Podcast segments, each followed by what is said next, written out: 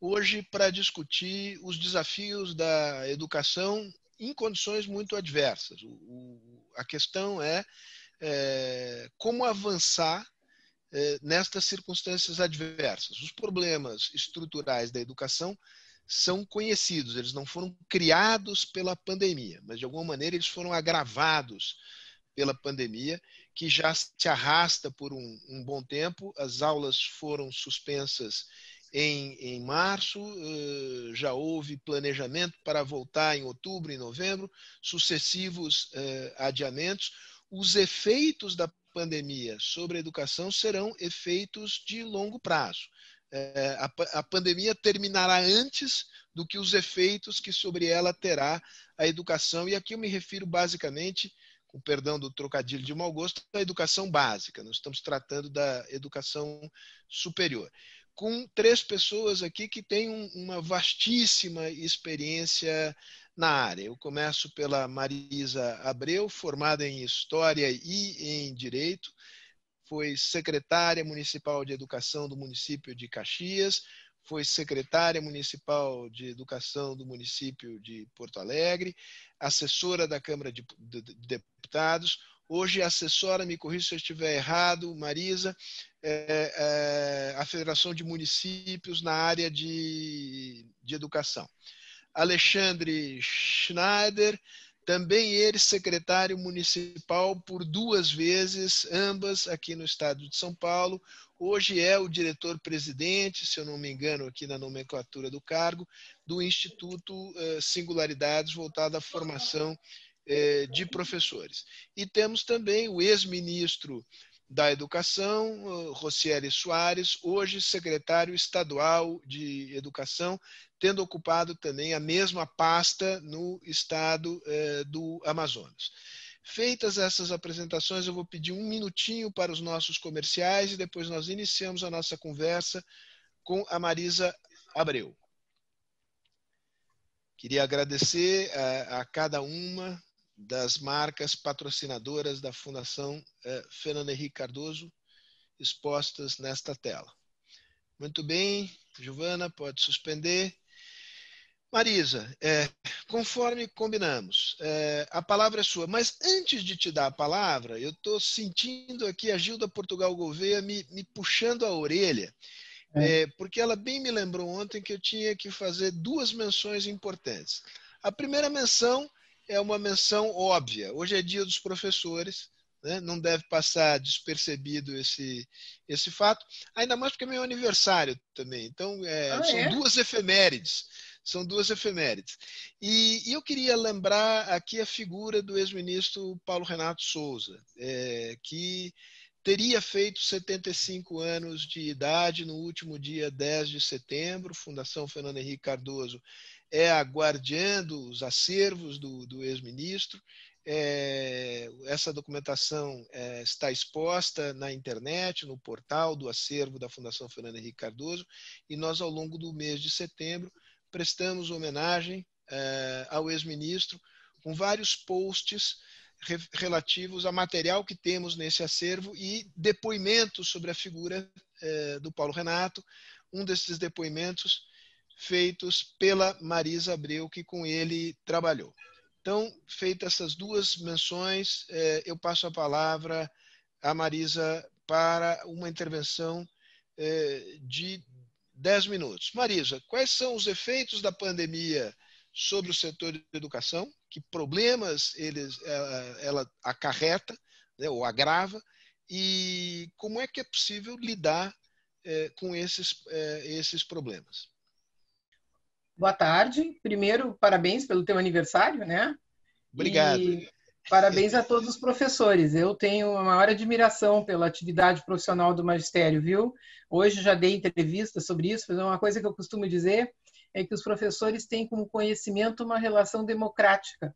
O bom professor é aquele que tem prazer, satisfação em compartilhar o que ele sabe, enquanto outras atividades profissionais às vezes usam conhecimento como instrumento de poder, de afirmação, né? Falam difícil para os outros não entenderem. O professor tem prazer em compartilhar o que ele sabe. Olha, como tu mesmo dissesse, a educação brasileira, especialmente a educação básica, sobre a qual nós estamos conversando, ela já tem, ela tinha problemas estruturais antes da pandemia. Né? O principal de todos é os níveis ainda muito insuficientes, apesar dos avanços recentes de aprendizagem, né? que é o pior de todos, mas a gente ainda tem algum problema de quem foi secretário municipal de São Paulo sabe de acesso, especialmente na creche. A gente ainda tem problema de abandono, especialmente dos jovens, mas um problema geral da educação do ensino fundamental e do ensino médio são os baixos níveis de aprendizagem, desde a alfabetização no início do ensino fundamental, embora tenham melhorado nos últimos anos. Uh, o enfrentamento desses problemas exigem, do, do problema da aprendizagem, exige problemas estruturais recentemente o Brasil tomou a iniciativa super meritória de elaboração da Base Nacional Comum Curricular, que é um mapa para aprendizagem dos estudantes brasileiros, que levou três anos sendo elaborada. A base da educação infantil foi, foi um trabalho coordenado no governo do presidente Temer pela professora Marilena Castro. No, a base da educação infantil e do ensino fundamental foi homologada em dezembro de 2017, a do ensino médio, pelo então ministro Rossielli, em dezembro de 2018. Nós estávamos no meio desse enorme desafio de implementação da base quando a pandemia chegou. Né?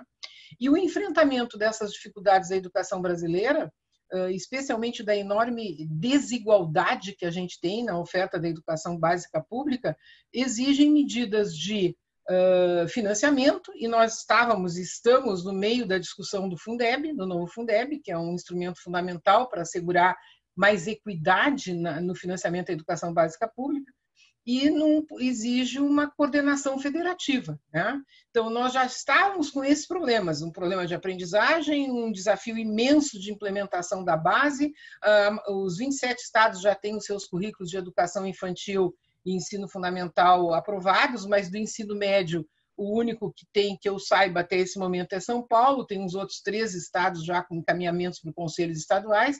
Estávamos no meio dessa situação, discutindo o Fundeb quando veio a pandemia. Né? E tornou tudo isso muito mais grave. O que, o que a pandemia fez, uh, colegas, não foi uh, promover as desigualdades, ela revelou e intensificou as desigualdades. Né? E eu, ah, tem coisas que me chamam muito a atenção. Eu vi um seminário internacional recentemente, onde uma professora que trabalha, brasileira, que trabalha na Finlândia, falou: olha, a Finlândia é um país com 5 milhões de habitantes, todo mundo com um nível socioeconômico muito mais emparelhado, né?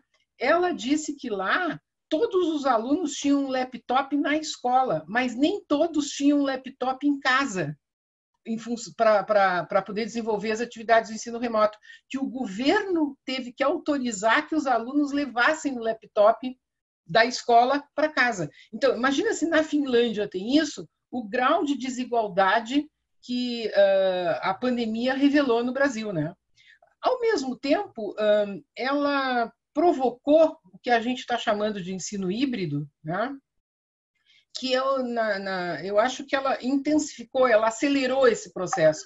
Um processo que viria e que veio para ficar. Agora a gente tem que saber fazer para dar certo. Né?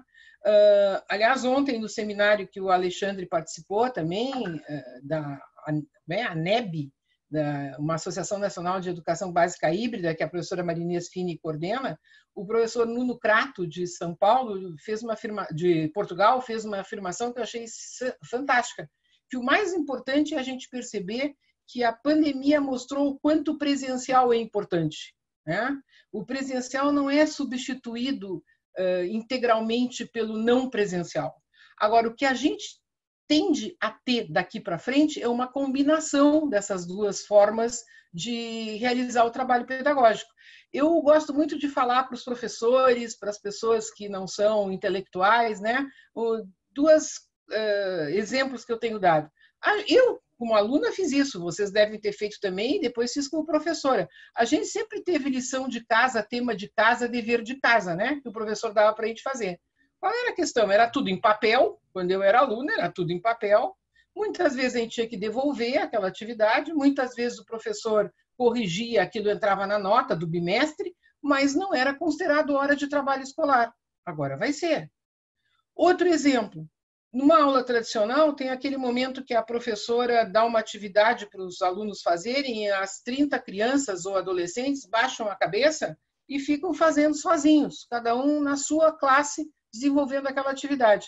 Bom, como as pessoas não têm o mesmo ritmo, isso cria inclusive um problema de gestão de classe para o professor, porque tem aquele que termina mais rápido e aí começa a jogar bolinha de papel nos colegas, e tem aquele que quando a professora diz: "Bom, pessoal, agora vamos corrigir", não terminou ainda. A minha pergunta é: se é para cada um fazer sozinho, precisa ser feito no espaço físico da escola? Claro que não. Agora, isso não é ensino à distância, porque vai continuar existindo turma, professor, aula presencial e colega. É que nós vamos combinar mais as atividades feitas na sala de aula com as fora da sala de aula. Isso aconteceria ao natural. O que a pandemia fez foi antecipar atropelou esse processo. Agora, com certeza, está tudo muito difícil. Eu só quero lembrar três coisas. Primeiro, essa questão de não conseguir terminar o ano letivo de 2020 em 2020. As próprias normas, a própria lei 14.040, que flexibilizou o ano letivo para esse ano da pandemia, e as normas do Conselho Nacional de Educação permitem juntar o ano letivo de 2020 com o ano letivo de 2021. Vocês imaginem o que vai ser isso nos municípios. Nós estamos no meio de uma eleição. Naqueles municípios, e devem ser com certeza a maioria, que não vai ter continuidade de gestão, o novo prefeito, o novo secretário ou secretária municipal de educação vai assumir com o ano letivo pelo meio, não, não completado ainda. Né? Nós temos todo uma, uma, um desafio de. Olha, todo mundo diz que nas férias, quando os alunos ficam um ou, um ou dois meses sem aula, quando eles voltam, eles já têm uma defasagem de aprendizagem. Agora, vocês imaginem com sete meses sem aulas presenciais e com as dificuldades do ensino remoto, que nem todas as redes conseguiram fazer o que as redes maiores, como São Paulo e outras, conseguiram. Né? Então, o esforço de avaliação da aprendizagem que as escolas, os professores, as secretarias vão ter que fazer. Como é que faz uma avaliação diagnóstica quando retoma as aulas presenciais? Como é que desenvolve atividades de reforço, de recuperação? Como é que acolhe os alunos nessa volta? E no meio de tudo isso, a gente, aliás, eu até acabei de escrever um texto para o Momento pela Base, a professora Guilmar Namo de Mello me ajudou. É uma sorte ter a Base Nacional Comum Curricular nesse momento, porque ela é uma bússola para a travessia desse momento difícil. E tem uma série de, de especialistas disponibilizando para os professores como usar a base para priorizar as aprendizagens que a gente não pode deixar de assegurar para os alunos na passagem desse ano letivo para o ano letivo de 2021, né? No meio Marisa, de dois minutos. Ok, eu já vi. No meio de tudo isso, a gente tem uma dificuldade, uma falta de coordenação do governo federal, né? Um país grande, desigual como o Brasil, diverso e desigual como o Brasil, não tem como assegurar a educação com qualidade e equidade sem participação do governo federal, sem coordenação do governo federal e sem políticas redistributivas implementadas pelo governo federal não foi a pandemia que, que levou a, falta de coordenação, ela já vem do ano passado. Por exemplo, na, na discussão dos fundos redistributivos, o Fundef só teve emenda constitucional do Executivo. O Fundeb tinha várias emendas constitucionais no Congresso, mas em 2005 o governo Lula mandou a emenda dele. Nessa vez, o governo federal não participou desse debate, né? E nós temos esse imenso desafio do Fundeb, que, embora a emenda constitucional esteja aprovada, tem que regulamentar, porque senão ele não entra em vigência dia 1 de janeiro. Então, imaginem o número de desafios para quem está na gestão da educação pública brasileira, seja nos estados, como o colega Rossielli, como o secretário Rossielli, chega nos municípios no meio dessa eleição. Marisa, é, perfeito. Perfeito no conteúdo e na precisão do tempo aqui. Fechamos aqui. Professora de Educação Básica.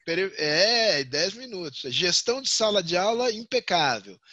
Alexandre, a pergunta é a mesma no início é, para você. De que maneira agrava os problemas é, da educação, a pandemia, e como lidar com esse momento complicado de travessia?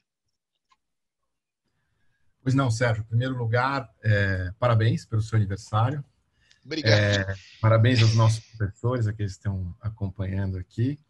É, e agradecer a oportunidade de estar aqui com a Marisa Abreu e com o Rocieli, duas pessoas que têm autoestima e que contribuíram e contribuem muito para a educação brasileira.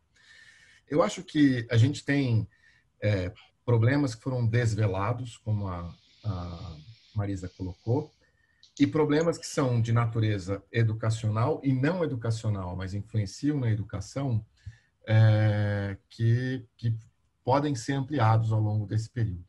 Né? O que nos foi desvelado é que realmente a gente tem, e a gente já sabia, mas enfim, ficou mais clara a, a desigualdade, né? A desigualdade entre dentro das redes, né? Muitas vezes. É, isso, isso a gente vê é, por conta da, da, dificuldade de acesso é, dos estudantes aos sistemas que foram colocados à disposição pelas secretarias, né, São Paulo, aqui o estado, o município de São Paulo e outros estados, São Paulo saiu na frente, é, colocaram é, uma série de, de, possibilidades de ensino à distância para os seus alunos, mas mesmo assim a gente tem é, dificuldade de acesso. Né? Eu não sei os números de São Paulo, mas o município de São Paulo parece que 20 a 25% nunca acessaram o material. A cidade de Nova York, que é uma cidade rica, quando foi fazer a sua transição, e lá no norte eles tiveram sorte porque o ano letivo estava acabando, é, ela, ela, ela percebeu que 30% dos alunos não tinham nenhum computador ou não tinham internet. Nova York. Deram é, esses computadores, fizeram um curso de verão. 30% dos alunos desse curso de verão que receberam é, tablets com conexão não acessaram os cursos. Então, assim, é um grande desafio, é um desafio monstruoso para os gestores educacionais brasileiros, talvez o maior que eles já tiveram desde, desde que a gente tem redes públicas de educação no Brasil. É, a gente tem uma questão é, que é diferente também é, dos países do norte, que praticamente nós não tivemos no ano letivo.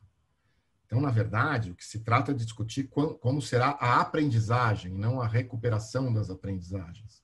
Como a Marisa bem disse, a gente tem muitas vezes quando o aluno volta das férias, as pesquisas, tem um monte de pesquisas que já mostram isso, a gente tem os, os alunos chegando com defasagem. Agora a gente está falando de um universo enorme de alunos que é, pode ser composto grosseiramente entre alunos que nunca conseguiram acessar material algum, alunos que acessaram, mas tiveram problemas, isso acontece inclusive na rede privada, você tem crianças e adolescentes que não conseguiram se adaptar a este modelo. É, e alunos que conseguiram caminhar bem.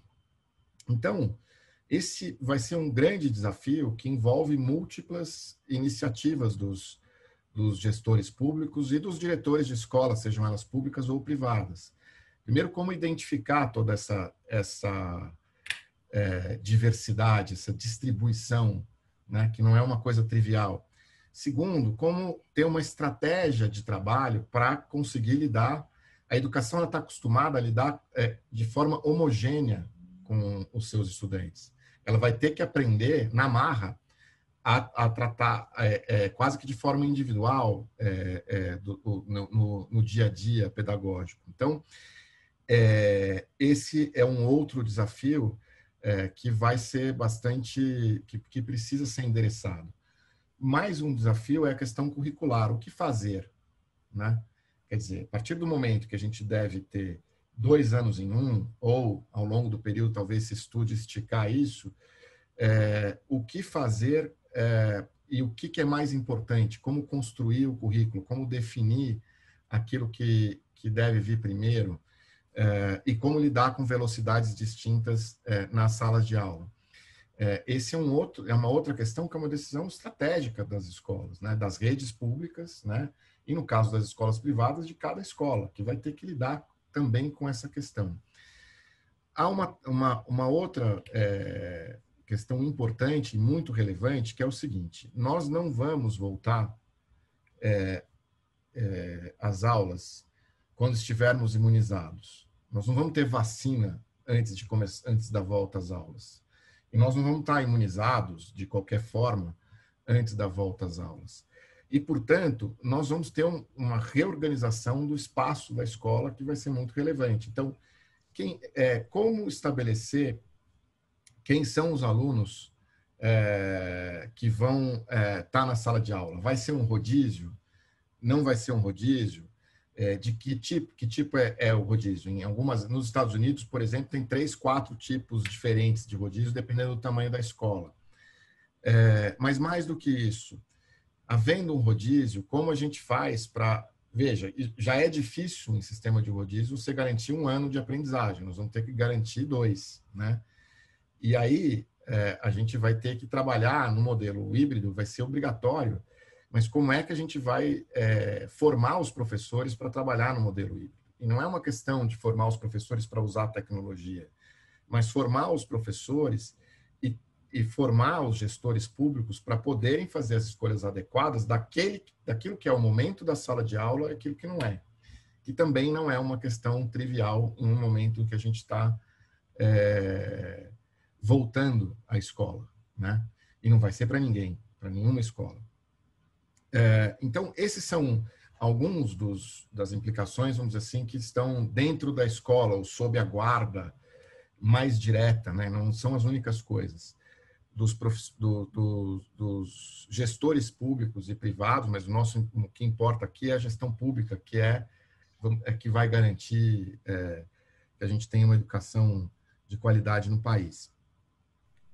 Reorganizar os espaços também vai ser importante. Né? Se você vai trabalhar com ensino híbrido, como é que você vai também desenhar espaços diferentes dentro da escola?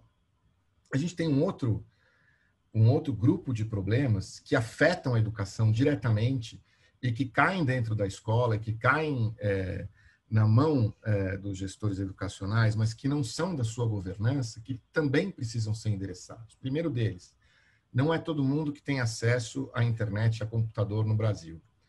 Segundo, é, mesmo que a gente garanta isso, não é todo mundo que tem um lugar para estudar que seja possível é, de sentar com o computador num, em vários lugares que a gente tem, especialmente nas grandes cidades, é, cinco, seis, sete pessoas dividindo um, dois cômodos. E, e muitas vezes o único telefone de casa é usado para o trabalho e para todo mundo. Quer dizer, então, às vezes os filhos mais velhos cuidam dos pais. Então, como é que a gente endereça, de um lado, algo que é garantir esse acesso ao, a, um, a um computador, a um tablet ou a um, de preferência, um computador seria, mas enfim, é, e, e, a internet, e de outro, que esses alunos mais vulneráveis tenham um lugar para estudar, seja na escola, no contraturno, seja num centro de assistência social.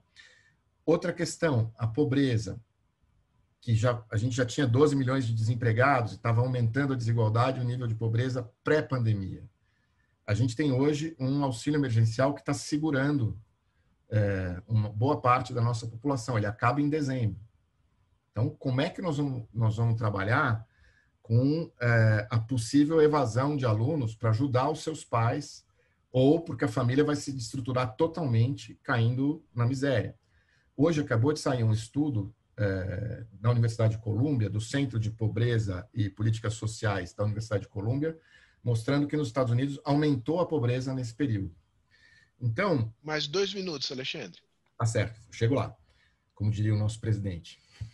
É, então, eu acho que aí tem uma série de políticas que os estados e municípios vão ter que trabalhar articuladamente. Né? Como é que você referencia a escola ao posto de saúde local? Como você referencia a escola ao centro de assistência social local? Para que é, eles possam trabalhar para apoiar as famílias e as crianças, seja do ponto de vista da saúde, seja do ponto de vista de acessar um programa de renda que a família tem direito e não sabe, proteger crianças vítimas de violência, etc. Tem um terceiro bloco, que é a questão da saúde propriamente dita, fora Covid, que é saúde mental. Então, como é que a gente vai cuidar das crianças e dos profissionais é, e isso exige também um apoio dos governos às secretarias de educação e às escolas. Né? Antes da gente falar em recuperar é, o tempo perdido do ponto de vista da aprendizagem, é, a gente precisa reconectar os estudantes e os profissionais com a escola, né? como grupo. É, verificar todos os problemas que vêm da pandemia com eles. Ninguém fica sete, oito, nove meses dentro de casa, é, muitas vezes num ambiente não adequado, e sai disso impunemente. Né? Para endereçar essas questões, eu acho que do lado da educação, a gente tem formação de professores para o ensino híbrido, a redefinição do currículo, é, de acordo com cada rede, é, a, a, definição no caso é, da organização da escola, daquilo que é presencial e aquilo que eventualmente não será, né? E formar os professores para poder trabalhar numa nova forma de, de trabalho que não é a que eles estão acostumadas, acostumados a fazer. Do lado é, das demais políticas, estados e municípios têm que abraçar a mão para que as estruturas municipais, especialmente, que é quem cuida do dia a dia da saúde, quem cuida do dia a dia da assistência, quem cuida do dia a dia da segurança alimentar, possam é, apoiar os alunos, porque o, o, o, aluno pode ser da rede estadual, mas ele é da cidade. E a obrigação dessas políticas de, e a construção de uma rede de proteção, ela é obrigação dos municípios. Então, não é algo trivial que a gente tem adiante, é, é a maior crise que a educação brasileira já passou, e a gente vai sair dessa com é, políticas articuladas não só de educação, mas políticas sociais articuladas e articuladas entre instâncias governamentais, governos e municípios, para proteger e garantir com que os nossos alunos e professores tenham tranquilidade para ensinar e aprender. É basicamente isso que eu gostaria Muito de falar. Muito bom, Alexandre. É, secretário Rosselli, a pergunta é a mesma para você com a diferença de que eh, você tem a mão no manche, você comanda a maior secretaria estadual do país. Eh, quais são os desafios e como a secretaria pretende enfrentá-los? Queria agradecer muito aí ao convite de poder estar, deixar um beijão aqui para a Gilda, inclusive. É um grande prazer estar aqui na Fundação, deixar um abraço para o FHC, que é uma das pessoas que mais ajudou a transformar a educação nesse país na década de 90.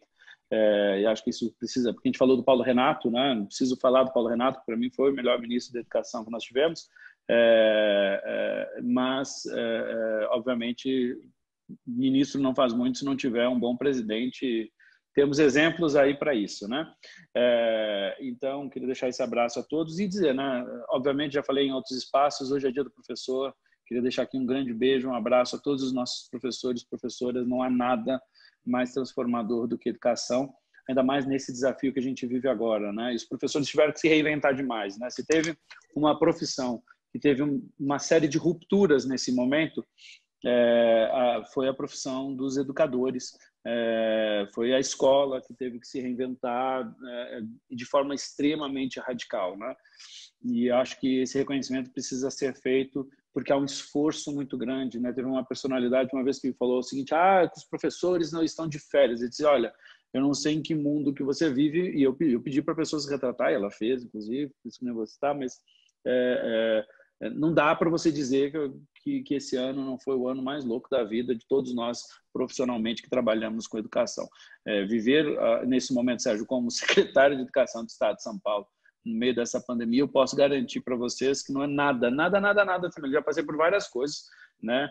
É, é, na educação, mas nada, nada se assemelha ao que a gente está vivendo nesse momento. Isso serve para o professor na sala de aula, né? É assustadora a transformação que ele teve que falar. Então, quando a gente fala de impacto sobre os efeitos da pandemia é, de ensino-aprendizado, eles são absurdos, né? E a gente pode falar isso, é, inclusive, eu vou tentar falar de, para não ficar tão repetitivo, né? Porque o Alexandre, aliás, cumprimentar o Alexandre, a Marisa, dois amigos aí, grandes conhecedores da educação, para tentar quebrar um pouquinho a forma, né? É, é, a gente fala do impacto da aprendizagem. É muito óbvio, né? O Banco Mundial está falando, tem alguns estudos aí falando que nós somos, ah, por sermos já o país é, com mais tempo sem aulas, é, no mínimo perda de meio ano. E, eu, e eles dizem que isso é uma medida pessimista. Eu acho que isso é otimista. Se eu perder só meio ano de aprendizado do ano de 2020, eu acho que é positivo. Ah, mas secretário, vocês em São Paulo não fizeram muito coisa? Fizemos. Mas nada substitui, eu acho que a Marisa tem um ponto importante, né? A, a educação mediada por tecnologia nos serviu para mostrar duas coisas. Primeiro, que o professor é insubstituível. Se eu tiver que escolher pela tecnologia ou por um bom professor, eu fico sempre com um bom professor. Isso acho que ficou mais claro, mais evidente para a família, para a escola, para o próprio professor, que se sente mais seguro, que ele viu que o papel dele com o uso da tecnologia é fundamental, então a mentalidade dos professores né, é, é, nisso dá mais segurança, teve uma mudança de perspectiva. A nossa mudança de perspectiva no sentido de que as pessoas, a formação dos professores, o apoio ao, ao suporte a esses profissionais é cada vez mais importante, mas também, pelo outro lado, é, putz, mas peraí, a tecnologia pode ser grande aliada minha e pode vir me ajudar na sala de aula, pode me trazer novas perspectivas, e isso também mudou. Então, nós temos aqui um grande potencial de uma mudança, de um efeito positivo, mas nada substitui a presença na, na escola, nada substitui a presença na sala de aula. E aí, quando a gente fala de prejuízo no, no ensino-aprendizagem, não dá para não falar, por exemplo, da educação infantil. É, eu posso separar educação infantil e ensino médio, ambos têm preju prejuízos é, é, assim, é, é, óbvios, são óbvios na educação básica como um todo, mas eu tenho perfis de prejuízos absolutamente distintos. Na educação infantil, é, os prejuízos dessas crianças, nós não vamos conseguir contornar isso, nós vamos minimizar, acho que ao máximo que puder, acho que esse desafio, as pessoas ainda talvez não tenham se dado conta do tamanho que é isso, certo? O que uma criança de 4, 5 anos perde, ela dificilmente vai recuperar. E o que eu vou falar, então, da, da, de, dos primeiros mil dias, onde quem está na creche, a criança que mais precisa, mais vulnerável, está lá na creche e vai precisar. Então, o desenvolvimento da educação infantil, é, é, a perda no ensino médio para pegar duas pontas, né, mas em todas, ou sexto ou nono ensino médio, a, a, a, a questão socioemocional nos adolescentes, tem um estudo agora recente falando sobre isso, as crianças estão conseguindo religar a chave mais rapidamente na hora que voltam para a escola, né? mas no adolescente não está sendo assim. O processo de depressão, de saúde mental é uma coisa absurda o que a gente está vendo aqui e a gente não está vendo todo. Isso é muito importante. A gente começa a enxergar mais quando a gente começa a voltar mas a gente não está enxergando como sociedade o tamanho do problema. E na educação, nos anos iniciais, então, é, é, é, o que falar? Né? É, é, outro desafio grande. Nós temos crianças que estavam, que eram leitoras e que já sabiam falar número X de palavras e ler número X de palavras com determinada velocidade, elas estão retroagindo. E a família nem conseguiu perceber isso, porque não é simples também nesse processo. Algumas já começam a perceber.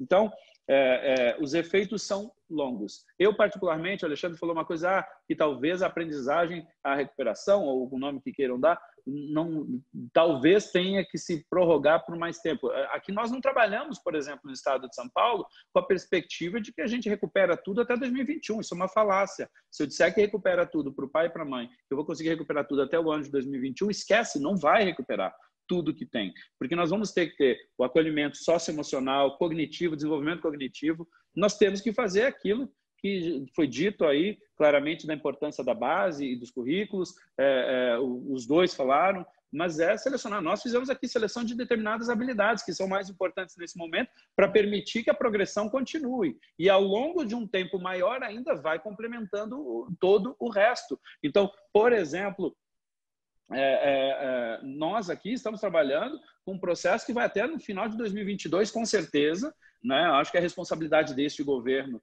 destes governos que estão aí no Brasil, olharem para dentro da sua gestão, fazerem o máximo possível para que o novo governo, seja qual for, em estado, município ou governo federal, tenha uma perspectiva de, de, de, de algo ainda melhor.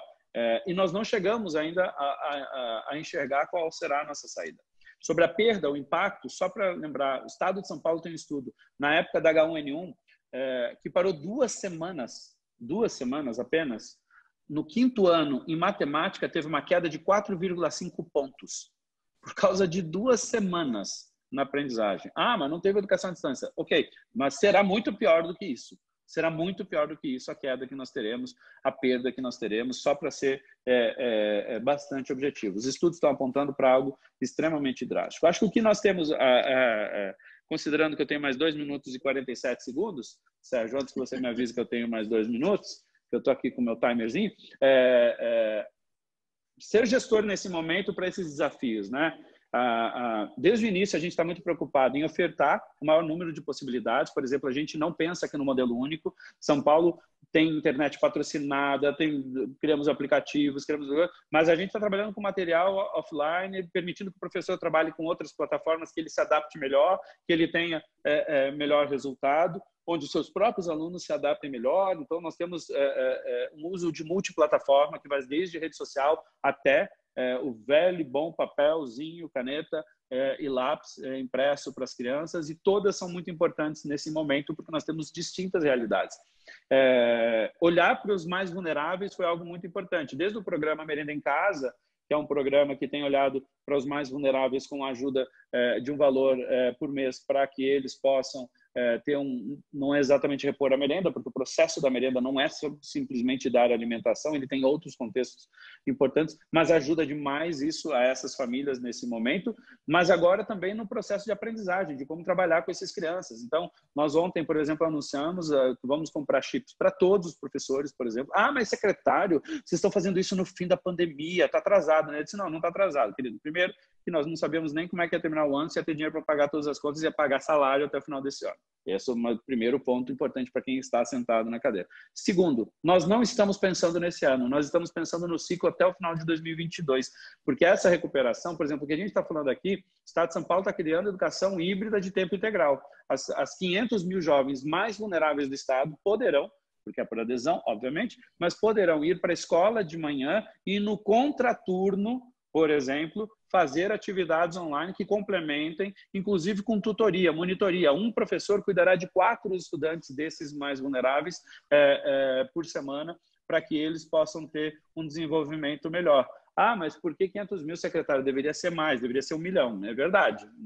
Aí são as nossas possibilidades que acabam limitando os sonhos e as realizações. Né? Entre o sonho e a realização, nós temos algo chamado orçamento que muitas vezes impede que os sonhos se transformem em realidade. Então, é, mas é necessário que a gente tenha é, é, é, é um olhar para todas essas diferenças, desde de formação de professores, que é mais do que nunca essencial.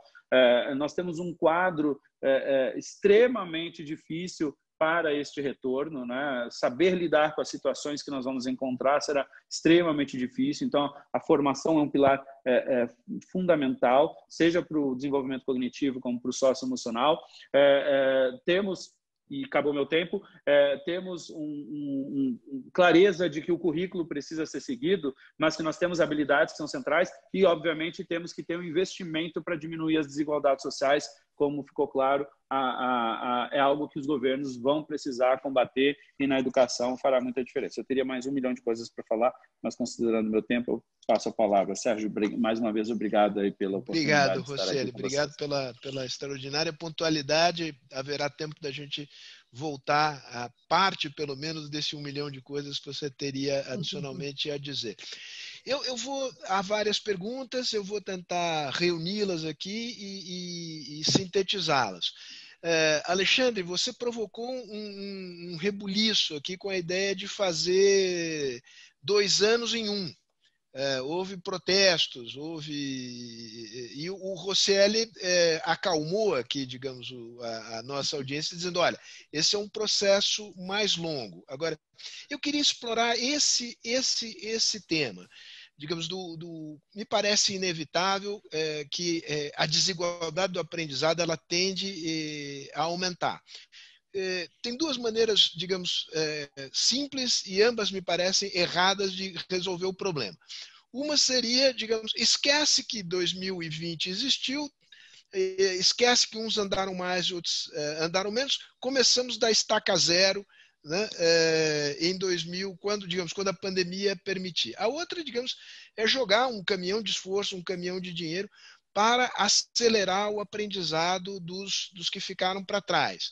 É, é, idealmente isso é bom, mas digamos esbarrará em, em limitações orçamentárias. A pergunta é: que critérios serão utilizados para diferenciar uh, as situações de cada, de cada qual, porque é, haverá uma disparidade muito grande. É, qual é o, o, local para decisão a respeito do critério? Haverá uma política macro? É, será deixada a, essa decisão às escolas para que elas definam como vão enfrentar? Como, qual é o, digamos, quais são os, os critérios e a abordagem a esse problema? Né? É, chega, teria chegado, e aqui eu trago uma pergunta da Beatriz Cardoso, teria chegado um momento, digamos, uma espécie de oportunidade que a desgraça nos apresenta de abandonar um certo conteudismo é, e, e, e com calma, são palavras minhas, trabalhar determinadas habilidades com menos preocupação e obsessão na transmissão é, de conteúdos? Olha, Vamos pela é ordem, quem? Marisa. Marisa, começa. Deixa o Alexandre, deixa o Alexandre começar, ele já ia falar. Não, não, Sim, é, é verdade, eu... ele, foi, ele foi provocado aqui, Alexandre. Que história é essa de dois anos em um? Bom, primeiro fico feliz que o Rosselli tenha me salvo nesse, nessa. E ainda bem que é virtual a relação, né? Não há contato físico. Mas de qualquer forma. é, foi um jeito de me expressar. O que eu, o que eu entendo, e, e, é o, e o Rosselli passou por isso quando ele falou do estudo do Banco Mundial, é que é, a gente, infelizmente, para muita gente, não teve um ano letivo. Não é que a gente parou. Por exemplo, no, no, no norte do mundo, eles ficaram com o último terço sem aula. Os nossos alunos pararam em março. Teve um carnaval.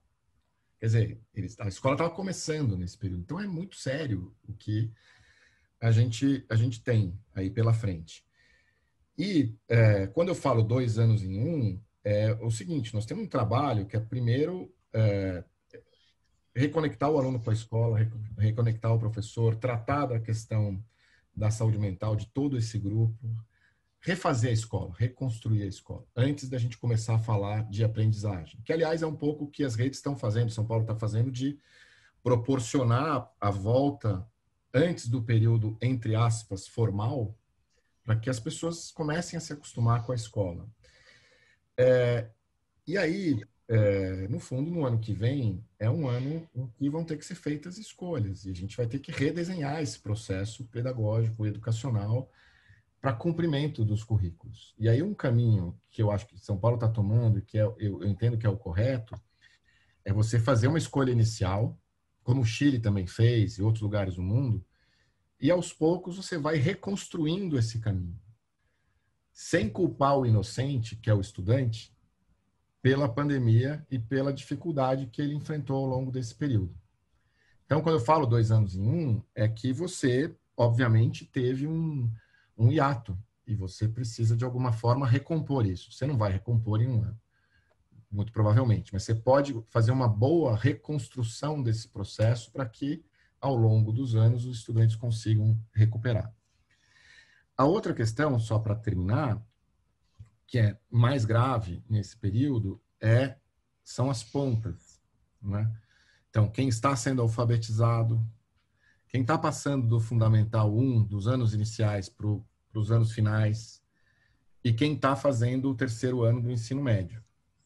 Estes são talvez os mais prejudicados de todos, se é que a gente pode ter uma hierarquia, né? porque acho que todo mundo é, teve problemas, que são esses que estão em momentos de transição de vida, inclusive. Né? Não é fácil você é, estar num processo de alfabetização, voltar para trás e continuar. Não é fácil para uma criança que entrou numa outra escola, mesmo que seja a mesma que ela frequentava, ao sair do quinto ano do ensino fundamental com um professor, para o sexto ano com vários, né? com outros, com outro grupo de colegas.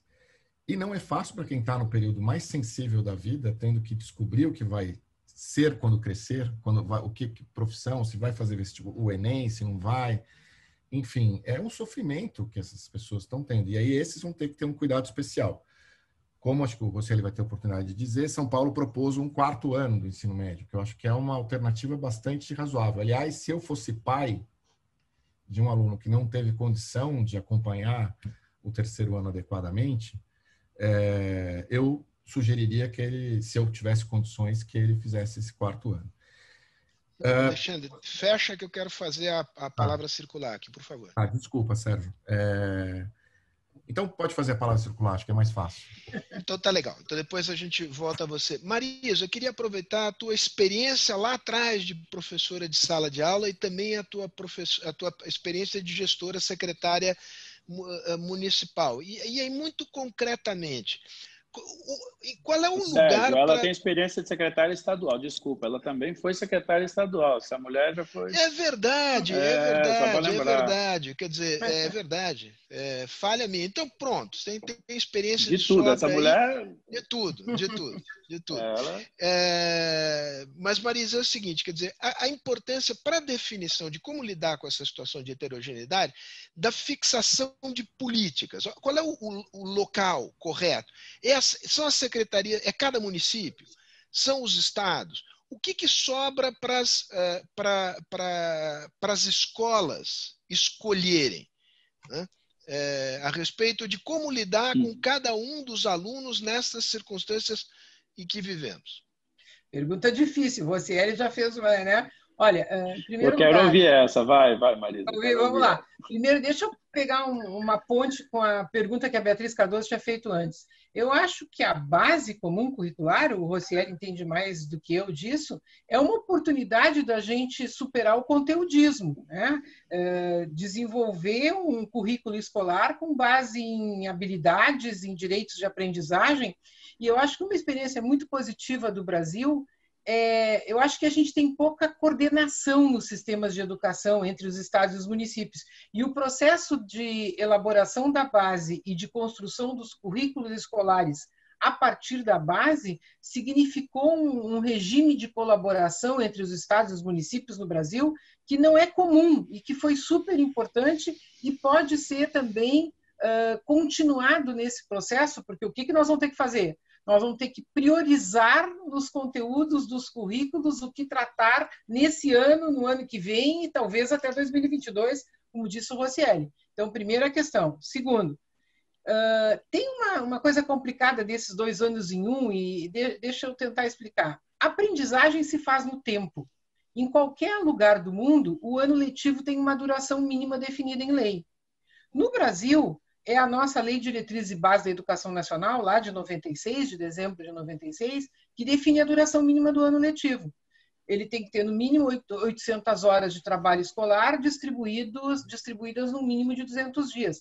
Ora, esse ano não vai dar para fazer isso, certo? Então, no dia 1 de abril, o governo federal editou uma medida provisória, que foi transformada em lei em agosto, que flexibiliza, né, desobriga as instituições de ensino, públicas e privadas, do cumprimento dos 200 dias no ano de 2020, mas mantém a obrigatoriedade do cumprimento das 800 horas. Bom, como é que tu cumpre 800 horas sem cumprir 200 dias?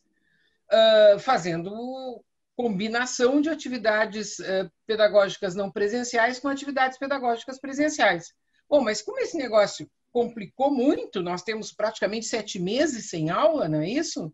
O que, que terminou acontecendo? A lei, a, o projeto de lei de conversão da medida provisória incluiu esse, essas duas novidades.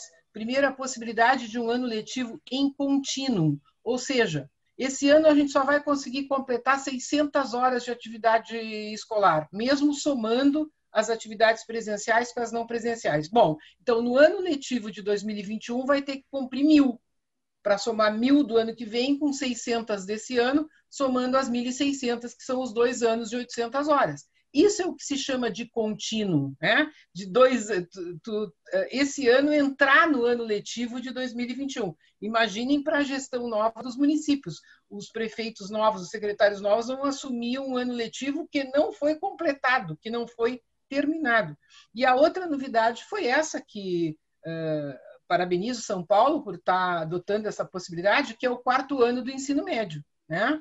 Para os alunos que estão terminando o ensino médio e vejam que complicado essa questão dos dois anos letivos uh, desenvolvidos num contínuo curricular quando tem troca de rede, que foi o que o Alexandre trouxe. dizer, quando o aluno está no último ano dos anos iniciais do ensino fundamental e vai passar para o primeiro ano do segundo ciclo do fundamental, muitas vezes ele troca de rede, ele troca de escola, ele troca de rede, sai da, da escola municipal para a escola estadual. Né? Então, para completar a tua resposta, eu acho que é fundamental, para fechar, é fundamental uma coordenação pelas secretarias, que é isso que São Paulo está fazendo, tanto o município quanto o Estado, e é importantíssimo uma coordenação das redes dentro de cada Estado brasileiro, da rede estadual com as redes municipais. Agora, tem um nível de decisão e de implementação que é da escola. É a escola que vai fazer a avaliação diagnóstica, é a escola que vai implementar as atividades de reforço, mas ela precisa ser orientada pela secretaria. Muito bom. Rocieli, é, nos conte, nos conte um pouco mais detalhadamente, detalhadamente, o que São Paulo planeja. Se eu bem entendi o que você nos contou aqui, uh, 2020 vai entrar em 2021 e 2021 vai entrar em 2022. Na verdade, a normalização do processo tomará todo este período é, e, e, e, de que forma isso se dará? É, eu diria até 23, sabendo a verdade. Porque depende da etapa, da, né? se você olhar para a idade mais tenra, o atraso que essa criança vai ter, aí a Bia Cardoso entende muito mais do que eu, mas o atraso que essa criança pode estar tendo na educação infantil pode ser tão pesado, tão pesado, e a dificuldade da recuperação ou da aprendizagem, como disse o Alexandre, será tão intensa que não dá para você concentrar tudo em um ano ou em dois anos. Você provavelmente é, vai ter que fazer ao longo tempo. Lembrando que a gente tem o déficit de aprendizagem de um ano regular, né? Não é que nossos, todos os alunos aprendem tudo que deveriam aprender em todos os anos. Então, nós estamos falando de um déficit do déficit do déficit do déficit, né? Então, é, é, é o problema do problema do problema coroado com uma pandemia, né? Basicamente, é, é, é, é este o tamanho do problema. Então, não dá para você condensar no tempo todas as aprendizagens perdidas e, e, as etapas, como eu disse, terão relações distintas. Obviamente que no ensino médio o problema do ensino médio vai estar mais resolvido mais rápido, em tese mais resolvido mais rapidamente, porque é uma etapa de três anos. É, em três anos, os alunos que estão no ensino médio vão estar saindo do ensino médio. Então, em tese, você resolveu. É, é, mas você não está resolvendo, é porque o aluno vai sair aprendendo menos. Então, acho que a solução são duas coisas importantes. Só para deixar muito claro, porque eu concordo bastante com a Marisa, e até para falar, defender um pouco do que o Alexandre falou. Quando a gente fala de dois anos em um, tem uma parte que é objetiva, é organização do sistema eu tenho que completar isso, é, é carga horária, como é que eu faço? Vou reprovar todo mundo, não vou reprovar todo mundo? Que é um dilema gigantesco né, nesse momento, né? Você aprovar de qualquer jeito sem ter feito nenhuma atividade, mesmo que tivesse oportunidade, é, é uma avaliação que cada escola vai ter que fazer agora nesse processo.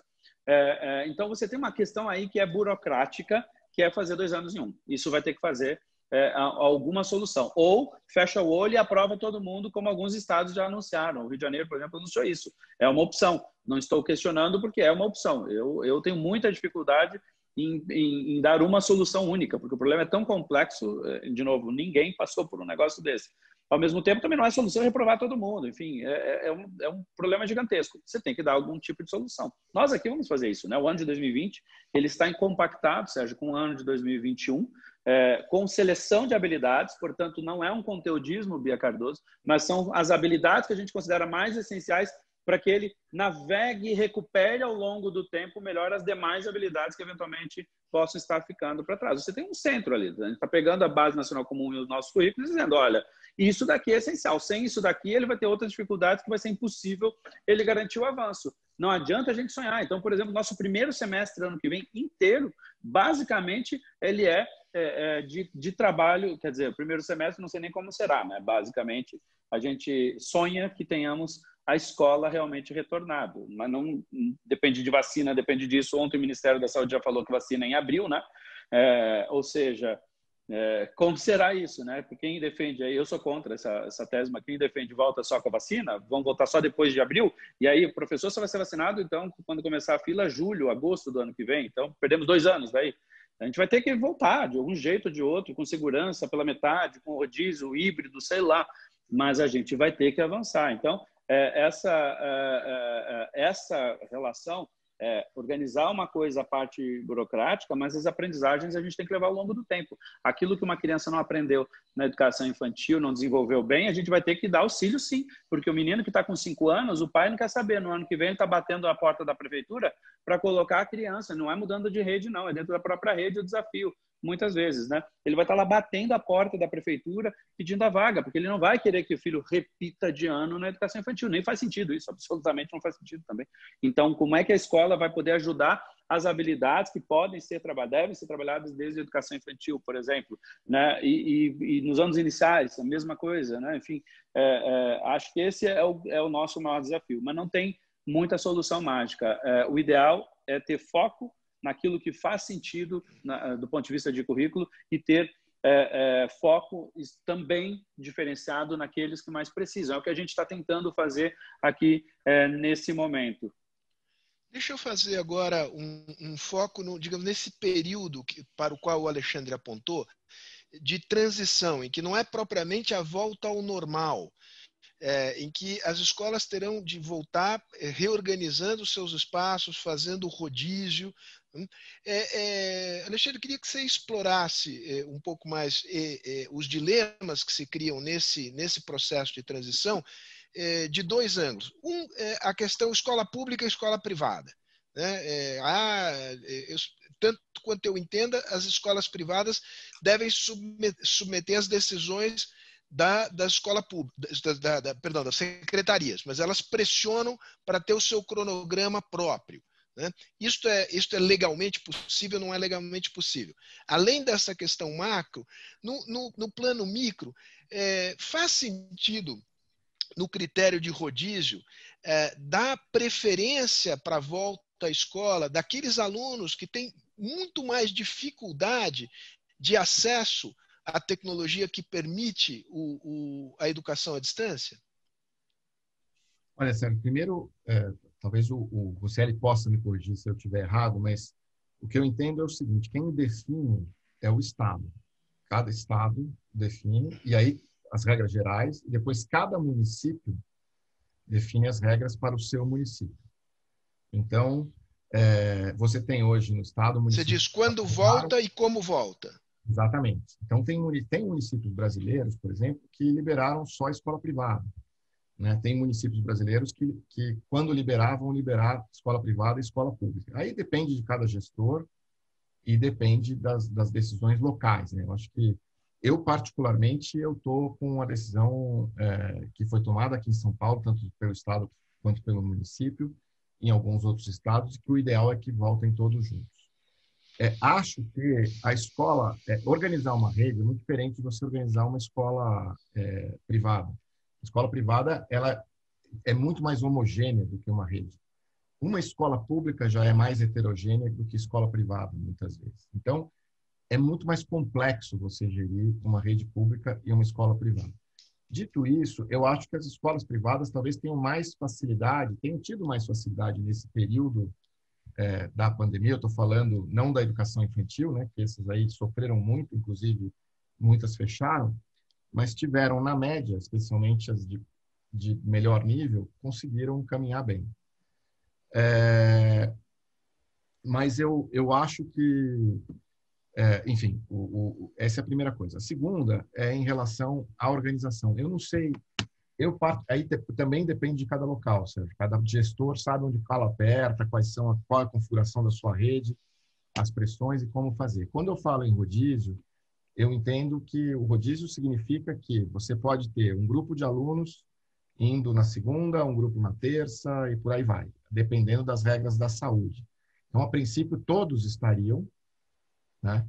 mas é, em dias distintos para ter um número mínimo de alunos por sala de aula e por escola enquanto não tiver a vacina.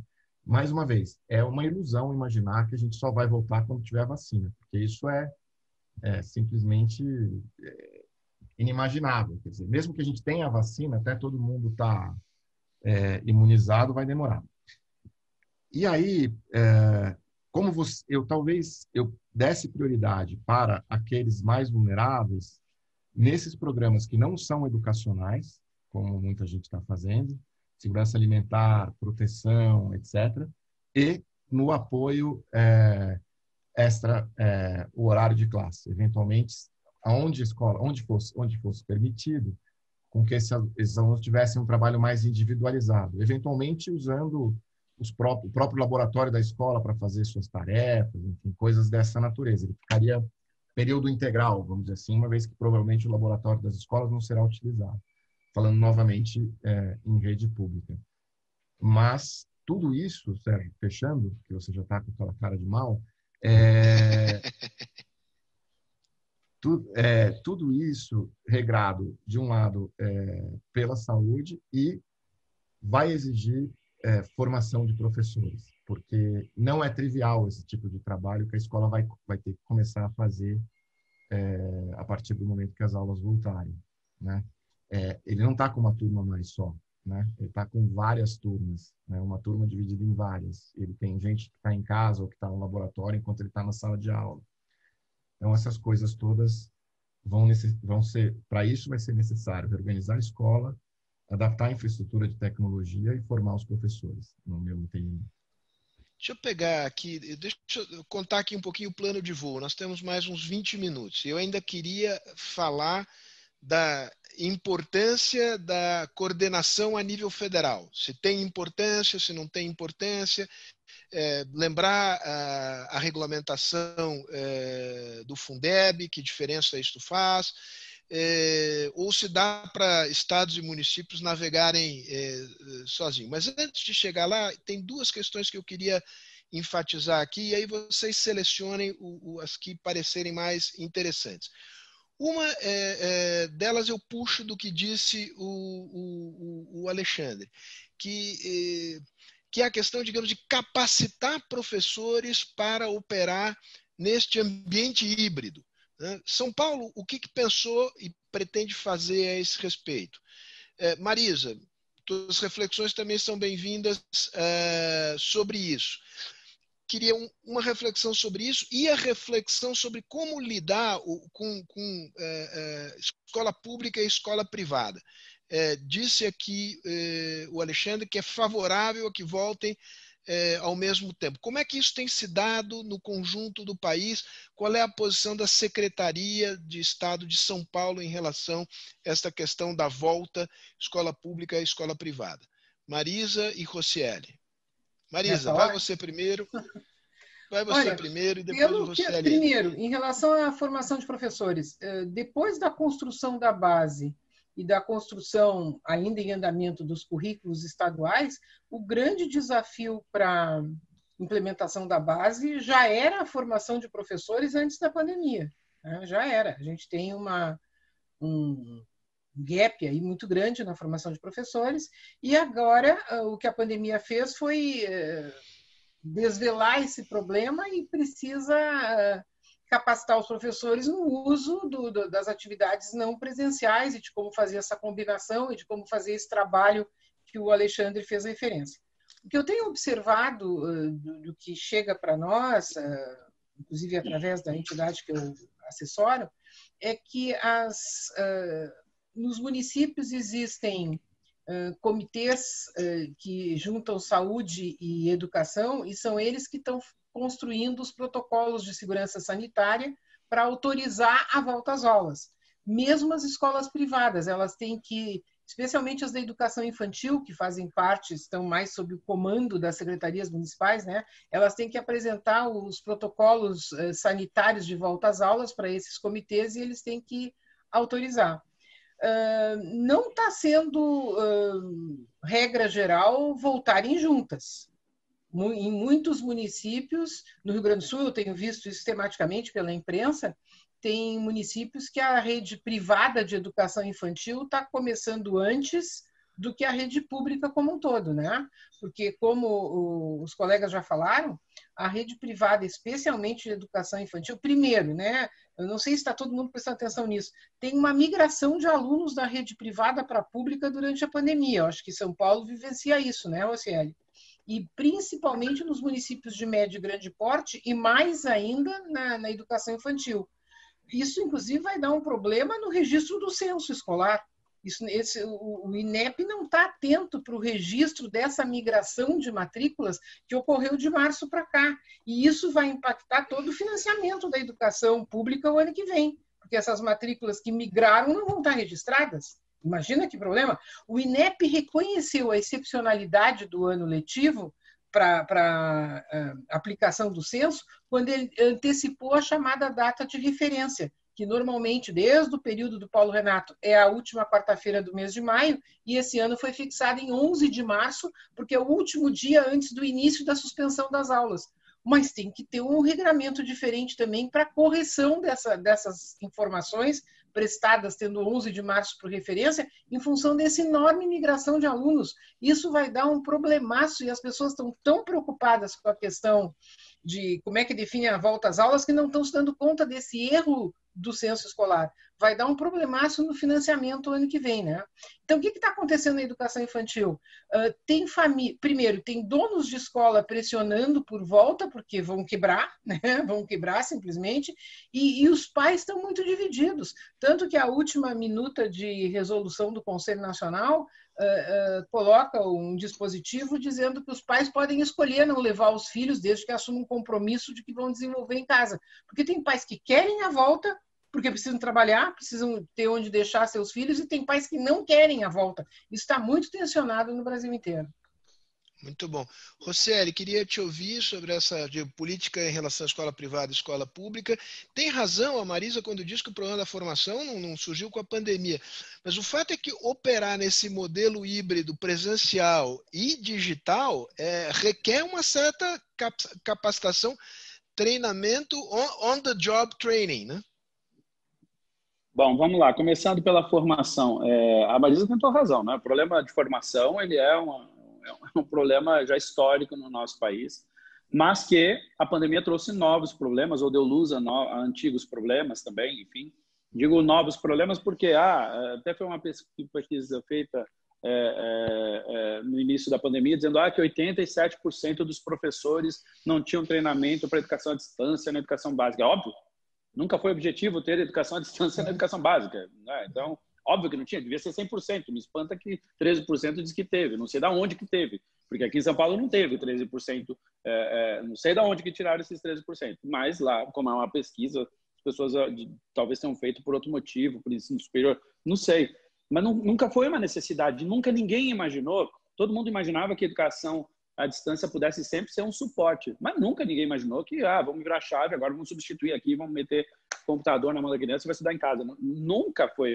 Então é óbvio que agora a gente está falando de uma. Primeiro que o professor já teve uma formação a forceps, né? É, a velha e boa a forceps. Meu amigo, vamos lá, vamos com que, vamos com que temos, legitimamente, como diz o amigo. Vamos com o que temos, porque não tem, é, não, não, existia tempo hábil. Ah, vou fazer uma formação ideal. Uma formação ideal de quanto tempo? Quantas horas? Quanto tempo a gente levaria? Em que condições? Quem é que vai fazer essa formação? Então a gente começou fazendo. Isso é muito importante. A formação começou, mas começou também. E a formação foi sendo aprimorada a partir dos próprios dilemas e soluções que foram surgindo ao longo desse tempo. Agora a gente está falando de um outro patamar, né?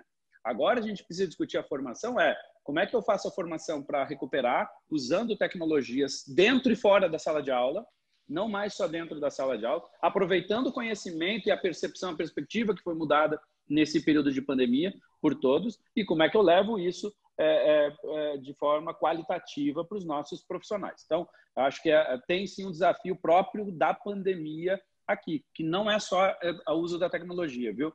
A gente vai precisar dar muita formação e apoio aos professores para este processo de, de recuperação da aprendizagem ou, ou dar a aprendizagem não dada em determinado tempo. A gente vai ter que ser muito mais eficiente como sistema, né? A gente vai ter que dar é, os materiais vão ter que ser. É, é nós estamos desenvolvendo materiais especificamente para esse período pós-pandemia. Os materiais de 21 e provavelmente de 22, eles vão ter uma característica muito forte para o que a gente está vivendo agora. Provavelmente a secretaria vai ter que revisar e refazer à luz de uma outra perspectiva, se Deus quiser, a partir de 23 os materiais novamente, porque nós estamos olhando para isso, a centralidade de determinadas habilidades, como é que eu vou fazer ao longo deste tempo que a gente tem para recuperar. Formação para isso vai ser fundamental. Então, formação assim é, é basilar. Lembrando que nós estamos ainda passando, como disse a Marisa, a implementação da base, implementação do novo ensino médio. Né? Nós aqui começamos no ano que vem o novo ensino médio no estado de São Paulo, então temos a formação para isso. Temos a formação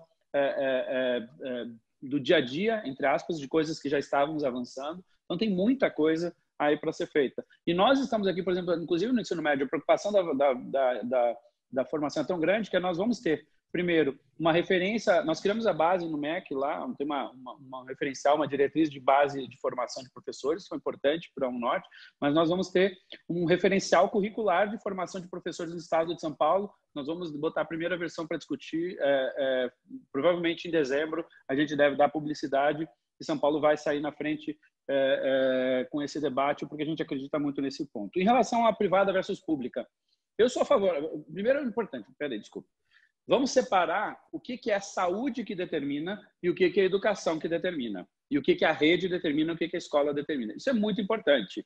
Prefeitura não manda em escola estadual. Uhum. Estado não manda em escola municipal. Vírgula. A não ser quando não tem sistema, daí é subordinado ao conselho estadual, porque não tem conselho próprio, tem uns, umas querelas aí no meio que pode trazer algum tipo de exceção para algumas coisas apenas. Mas por que, que isso é importante? Porque a gente está falando de um tempo de exceção, a gente tem uma pandemia. Então, quando é que o prefeito diz que pode não abrir uma escola estadual? É quando nós temos uma pandemia. Quando é que o governador pode dizer não abre ninguém? Nem a privada, nem a, nem a pública estadual, nem a pública municipal. É por causa da pandemia, neste momento. Em outros tempos, o governador não poderia fazer isso.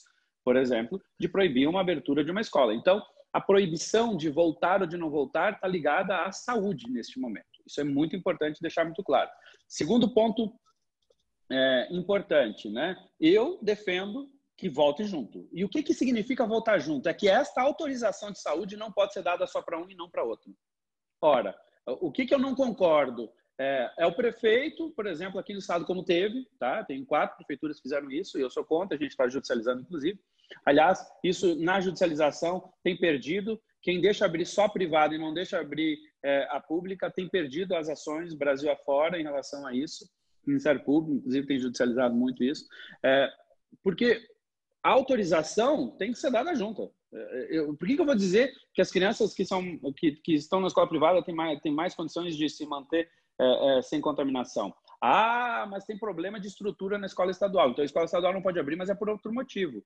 Por conta de epidemiologia, não pode ser feita essa distinção. Tem que ser autorização pública junto. Depois, se eu chego aqui na minha escola e digo, olha, esta escola aqui não está com a torneira funcionando, não está com a estrutura adequada, não está com isso, com isso, é outro problema. É o problema da minha rede, né? É, é, de, de funcionamento dela. Então, é importante fazer essa distinção.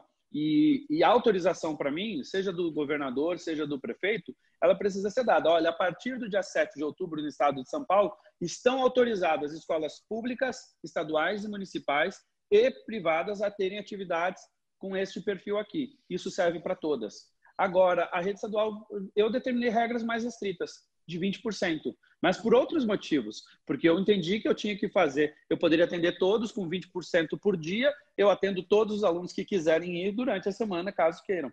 Né? Então, o, o, o, ponto é que nós temos que entender o que, que é papel de, de, de, organização da escola privada, da escola pública, seja estadual ou municipal, versus o que, que é a, a, diretriz de o que eu posso fazer na pandemia. Eu não posso dizer, eu vou, eu vou dar um exemplo para vocês. Eu não posso dizer pra, que o restaurante só pode voltar. Para encerrar.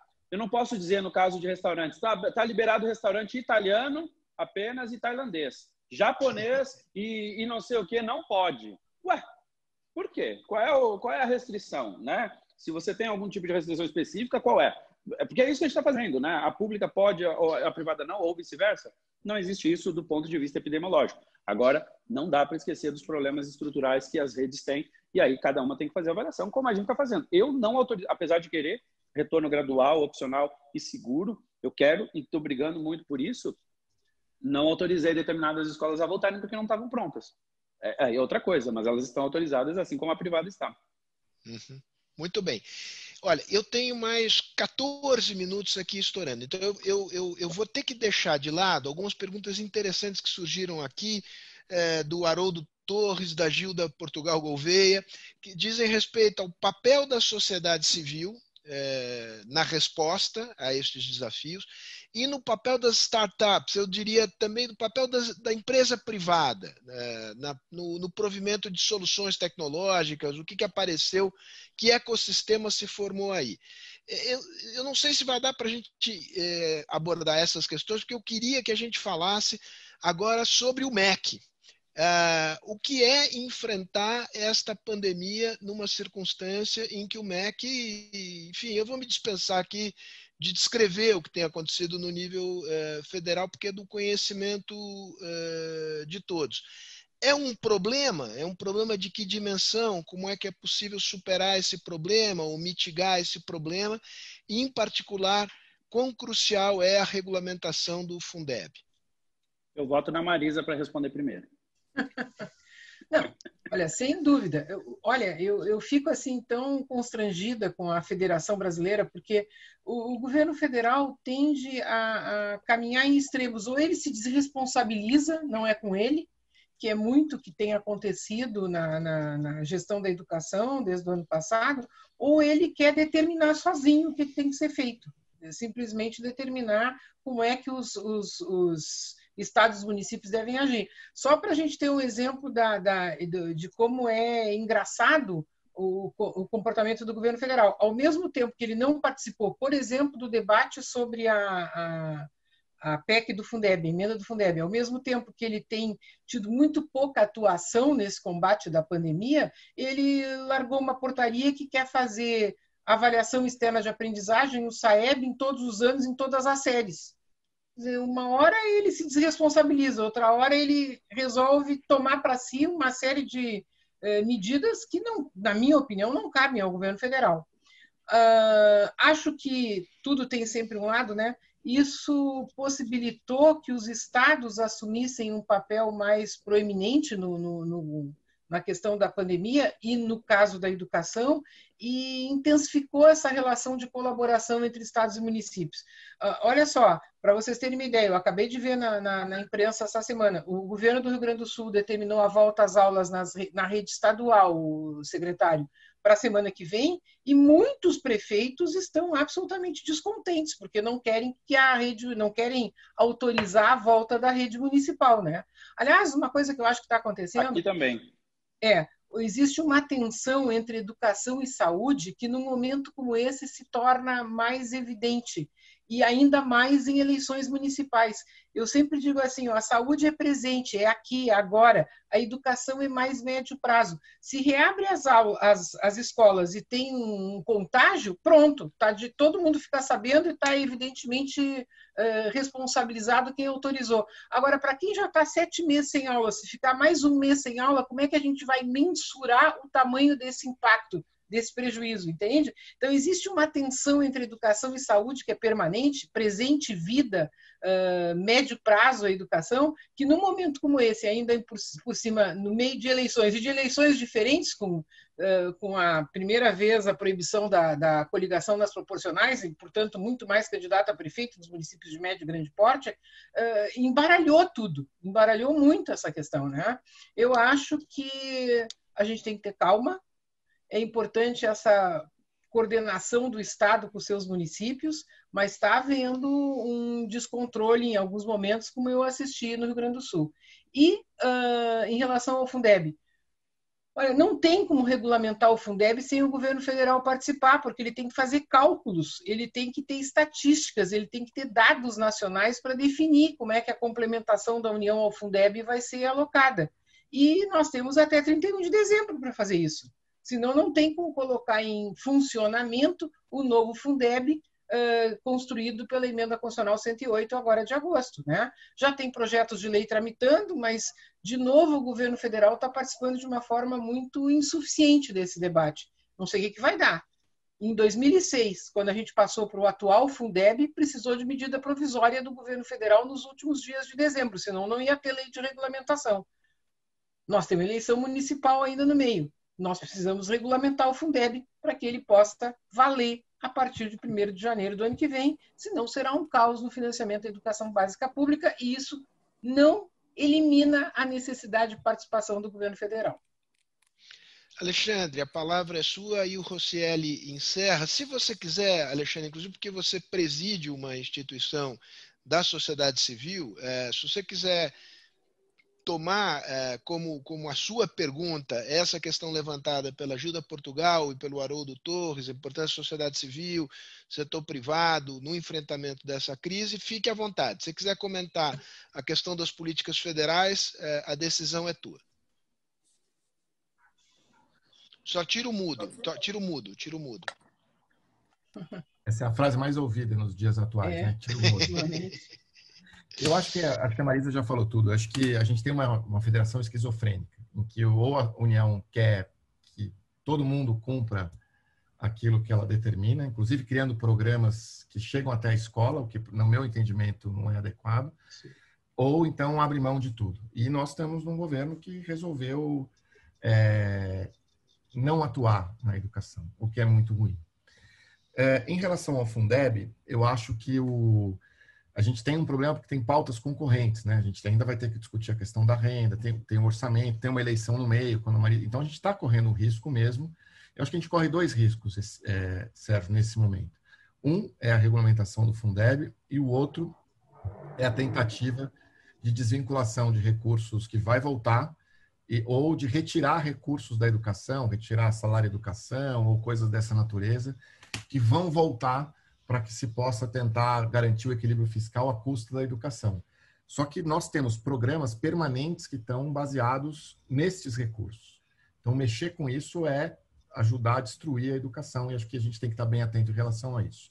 Em relação à sociedade civil, é, eu que tive dos dois lados do balcão, eu acho o seguinte: acho que a sociedade civil pode ajudar é, com ideias, projetos, etc. Mas quem define a linha, a política e aquilo que deve ser feito é o Estado. Aliás, eu acho que a sociedade civil deveria se dedicar mais a ajudar o Estado a, a, a desenvolver competências para não precisar dela, sabe? Em vez de entregar projetos, é trabalhar junto com o Estado para que é, a gente aparelhe, aparelhe mais aqueles que ficam nos, é, nos estados e nos municípios para tocar a vida e a educação mais adequadamente.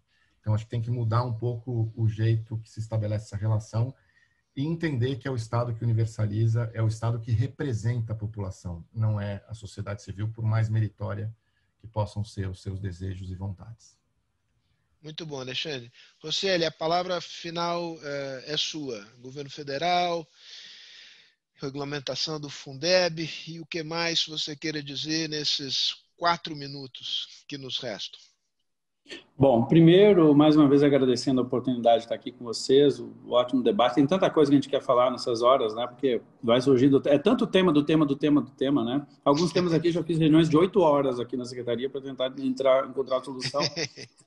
E saímos com mais dúvida do que quando entramos na reunião. Porque realmente estamos vivendo um momento de dilema. E aí, é, quando a gente fala de é, é, liderança do Ministério da Educação, eu particularmente não acho que o problema de liderança do, do, do, Ministério da Educação começou com a pandemia, né? A gente não pode simplificar isso. Né? Começou em 2019, né? Com todo respeito, respeito posições contrárias. Não é uma questão de gostar, de não gostar deste governo daquele. Eu torço para que todo e qualquer governo, da direita, da esquerda, de cima, de baixo, do meio, dê certo na educação, porque educação é médio e longo prazo, como disse a Marisa. Se todo o tempo eu vou voltando para o curto prazo porque é, a, gente está patinando e errando, a gente não avança. Basicamente, é, é, é, acho que esse é um dos grandes problemas.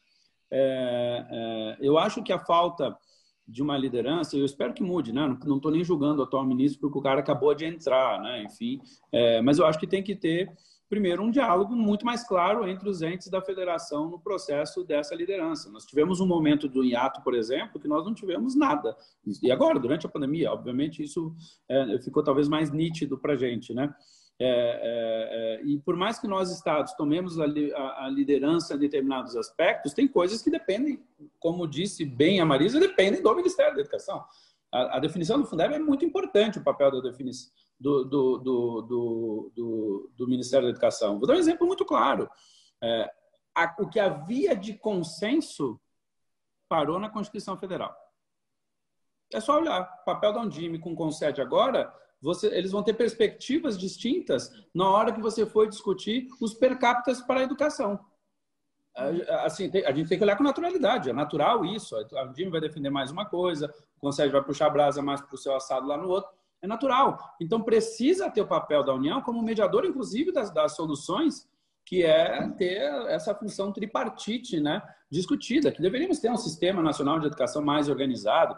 Aliás, essas discussões sobre, é, por exemplo, o Alexandre falou ali, ah, o MEC não devia ir lá na ponta, mas se o MEC não for na ponta para determinadas regiões, a desigualdade aumenta muito mais. Né? Uma coisa é a gente avaliar o MEC vir na ponta no estado de São Paulo, outra coisa é o MEC é avaliar o que MEC está indo lá fazer no município do interior do meu Amazonas, lá onde eu fui secretário e tive a oportunidade de aprender. A ajuda do MEC lá na ponta é muito mais importante do que é aqui, por exemplo, para a cidade de São Paulo, que é uma cidade que tem uma baita de estrutura na secretaria, enfim, tem, tem né, né é, é, é, são muitos Brasis aqui para isso. O MEC tem que estar atento para todos e tem que encontrar pontos de equilíbrio. Isso requer diálogo, coisa que nós não tivemos. Eu espero que isso seja retomado, porque nós é, precisamos que isso dê certo. Né? Este momento, seja pelo Fundeb, seja por outras discussões, aí muito bem pontuado pelo Alexandre, ataques, por exemplo, à, questão da, da, do orçamento da educação, né? enfim, tem, tem ideias meio malucas assim é, é, surgindo aí, a gente ouve coisas, é, é importante que a gente é, é, esteja sempre posicionado. Mas, é, ao mesmo tempo, eu acho que, para concluir, Sérgio, é, é, eu acho que a gente aprendeu muito, assim, né? Com tudo de ruim que uma pandemia como esta traz, Eu acho que tem muitos aprendizados que a gente não pode perder. Algo que não falamos aqui no debate, por exemplo, a percepção da família com a escola a família Sim. com o papel do professor. Eu queria concluir dizendo, hoje é dia do professor. Você, pai, mãe que está nos assistindo, né, é, é, essa percepção a gente não pode perder essa mudança agora, né? Que não pode ser uma coisa só durante a pandemia. Eu, eu não sabia como cuidar da educação do meu filho e eu acabei sendo, tendo que fazer uma parte do papel do professor. Ora, isso tem que servir como uma provocação para que a família venha ajudar a escola, garantindo os dois papéis que são essenciais, inclusive bem descritos na nossa Constituição, onde a escola e a família são as duas instituições responsáveis pela educação.